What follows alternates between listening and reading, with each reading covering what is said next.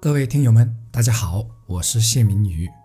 今天咱们聊的话题叫做“从三条线到中国式教育”，这也是我写于二零幺五年的一篇分享。啊，前几天翻出来看，感觉还是有意义的，所以呢，本期呢分享给大家，看能不能给大家也带去一些思考，思考我们的教育的问题。那天刚好是高考。有幸和莘莘学子们第一时间参加了考试，不过我考的呢是驾照的考试科目二，结果呢我们八个人当中，连续三个人败在了定点停车的坡上，这样的成绩令教练和学员们都大跌眼镜啊，尤其是我，因为可以说是练得最熟的了，也被人称为元老级的学员，所以呢当之无愧摘得了最令教练失望奖啊。我们这一批学员在考之前，从对比教练对待前面几批学员的态度上来看，应该算是比较稳定的一批了。因为教练在考试前一两天没怎么骂我们，以前几批都是边练边骂的，说都要考试了还这样，等等等等。那么通过考试不是什么问题。从这次考试的失败中，我看到了我们教育的影子，就是灌输式教育。一种唯接受论的教育，在中国教育的大背景下，很多的被教育者只是不断的接受教育者所授予的内容，缺少怀疑和批判的精神。而自从我有了自己的团队以来，也深刻的认识到了这种问题的普遍存在性。上司给什么任务，下面的员工就只是按上司交代的任务落实，不问为什么。不明白任务的意义和意图，导致缺乏对问题的灵活处理和应有的变通。出现这类问题的真相往往是，并不是员工死板或太笨，而是他们没了解原理性的东西。记得在二零零六年的时候，我在一家国企单位工作，当时的经理就对我说过这么一句话：“你只管按我所说的做，别问为什么。”你看，好大的官威啊！这次考试的失败，均败于定点停车停在哪条线的思考上。定点停车处有三条线，我先解释一下这三条线，好让你更能理解我接下来所说的。三条是画在地面上的直线，线与线的距离大概是五十公分。我们在教练场练车的时候，三条线均为实线。我们停车是停在第一条线上的，就是前轮是压在第一条线上的。在我学车的一个多月时间里，我看到从未有人提出为什么停车的地方有三条线的问题，而我只能认为那是教练场多画的线而已。我的依据是教练场随处可见画错的线。至于为什么不问教练，原因是教练太凶。这么小白的问题也不好意思开口，再进一步探索出来的原因是，教练奉行的是我让你怎么做你就只管怎么做就行的作风，导致很多学员有问题是不敢提的。这三条都是实线，且教练从未主动解释说为什么存在三条线，至少我没听说过啊。我们这一批所有人在练习的时候，定点停车都没有大问题。接着，我们全体学员就抱着必过的信心去考试了。三位学员的考试失败，看起来只是一场意外。正所谓“人有失手，马有失蹄”嘛。这也是教练当时从考场出来后，在车上对我们所说的。虽然他很失望，但可惜的是，他没有主动的询问我们，连说话的机会都不给。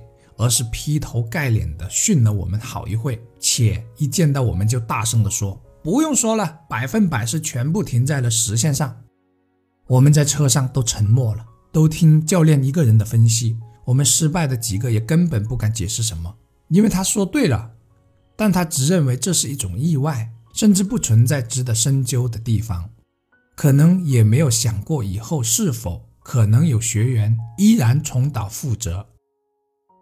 仔细分析三位失败的学员的前后心理，听众朋友稍微给些耐心。第一位有必要先介绍一下他的职业，他是一位做建筑设计的，用的工具是 CAD，是一款专业画建筑图的软件。也许他最了解的就是线，因为 CAD 基础的入门就是线。他当时上车后，沿着坡开上去，差不多到的时候，看到前面有三条线，但这三条线和教练场上的有点不同，中间一条是非常粗的实线，上和下分别是一条相对不怎么清晰，而且比较细的虚线。最后他选择了停在实线上。他事后的解释是。我以为那两条虚线是用来界定扣分和不合格的。第一次定点失败，他不知道原因所在。第二次依然一样的结果。最后他回来了，当时刚好教练叫了我的名字，于是我站了起来，准备去考试。我看到了这位学员回来后，还没有聊上，就被教练大喝了一声：“不要问他！”当我进去考场的时候，前面已经有一位女学员在考，最后她也失败了。失败的原因让她有点不能接受。在他刚进去考场的时候，有一位他不认识的好心人对他说：“不要对虚线，要对实线，否则会不过。刚才我就是对错了才不过的。”我们这位学员当时心里不知有多感激他。他当时的想法是：要不是他提醒我，可能就定在了第一条线上。接着两次，他并没有按我们平时练车那样定在第一条线上，所以。挂科了，在这里设一个问题：如果他早知道三条线的用途，是不是就有自己主观独立的判断呢？要是他知道别的教练场对点的方法有所不同，是不是就不会轻易相信人呢？他满脸失落的下了车，于是我上了车。可悲的是啊，当场我们的教练并没有将前者失败的原因告诉后者，或提醒点什么。导致了最后一位学员也差点定点在了实线上，可他为什么考过了呢？因为第一位失败的学员回来后，在这位学员的汇报中才得知要停在虚线上。教练总是在学员身上找失败的原因，并没有过多思考是否也与自己有关系。因为带我们考试的那位教练性格有点暴躁。我们也并没有跟他说什么，同时也不敢说，说什么他都会顶回来，而且音量绝对会比我们大上几十分贝。还有一个冷笑话跟大家分享一下，在我们出来考场，大家一起讨论的异常激烈的时候，旁边有一位已经考试通过的学员突然插话说道：“啊，不是停在实线上的吗？”于是我们就问他了：“你停在实线上是怎么通过的？”对方回答道：“因为我停的时候不小心提前点了刹车，所以没停准，只是被扣了十分。”这样的回答使我们哭笑不得，连考试通过的人还不知道要停在哪条线上。第二天上午，我过去找我自己的教练，说明了这些。我知道无论怎么样，他都会对我很失望。其实我过去找这位教练，一是想表达一下自己的歉意，浪费了他的指标；二是把这些问题进一步说明，进而避免后续学员的失败。当场我得到了早就想到的一个反驳：一直学车都是停在第一条线上，其他学员都是这样学的，都全过了，可你们怎么就停在第二条线上呢？我说，我从不知道考试停的地方是一条虚线，而我们平时停的全是实线，包括倒车入库前停的线也是一条实线。考试的地方整个长坡只有那么一条实线，而且十分显眼，可虚线却有两条。我没有选择第一条，而是选择了唯一的一条实线。人的观点和思维是容易出现分歧的。对于同一句话，不同人可能出现不同的理解；对相同的表象，不同人所看到的内涵是会出现不一样的。哪怕教练在当时说多一句“考试的地方这条停止线是虚线，不要停在前面的实线上”，就不存在实线和虚线的博弈问题了。专注于第一条线的学员。不一样的三条线并不会给他们造成疑惑，因为不管是虚线还是实线，都是线嘛，这是最直接明了的理解。可一旦专注于虚线和实线是有区别的，就会出问题了。这是一个专注点不同导致的不同思维。但无论哪一种，我觉得根本原因是在对这三条线的作用的不能理解上。直到我今天在网上查了一下，才恍然大悟，原来三条线都是有作用的。专注点不同，会形成不一样的看法和做法，这与人的聪明与否是没有关系的。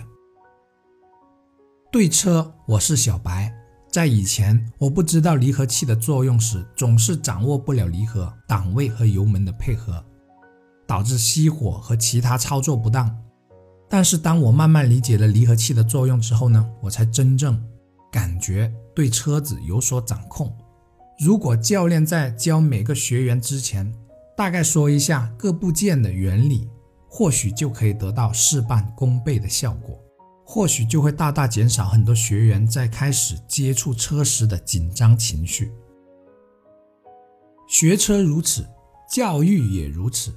高中时我最讨厌历史和哲学，如今却变成了我自以为最有价值的两门学科。如果老师能多点引导和启发，而不是一味的灌输，或许就能少很多只会死记硬背的书呆子，或许中国就会少很多模仿和抄袭，而多一些创新了。教人怎么做之前，要先告诉他为什么这么做，因为人不是机器，如此才有可能发挥人的应变能力，激发人的潜能、创造力和想象力。我是谢明宇，如果你觉得本期节目有用，请记得分享给你的朋友哦，这也是对我最大的鼓励和支持，感谢感恩。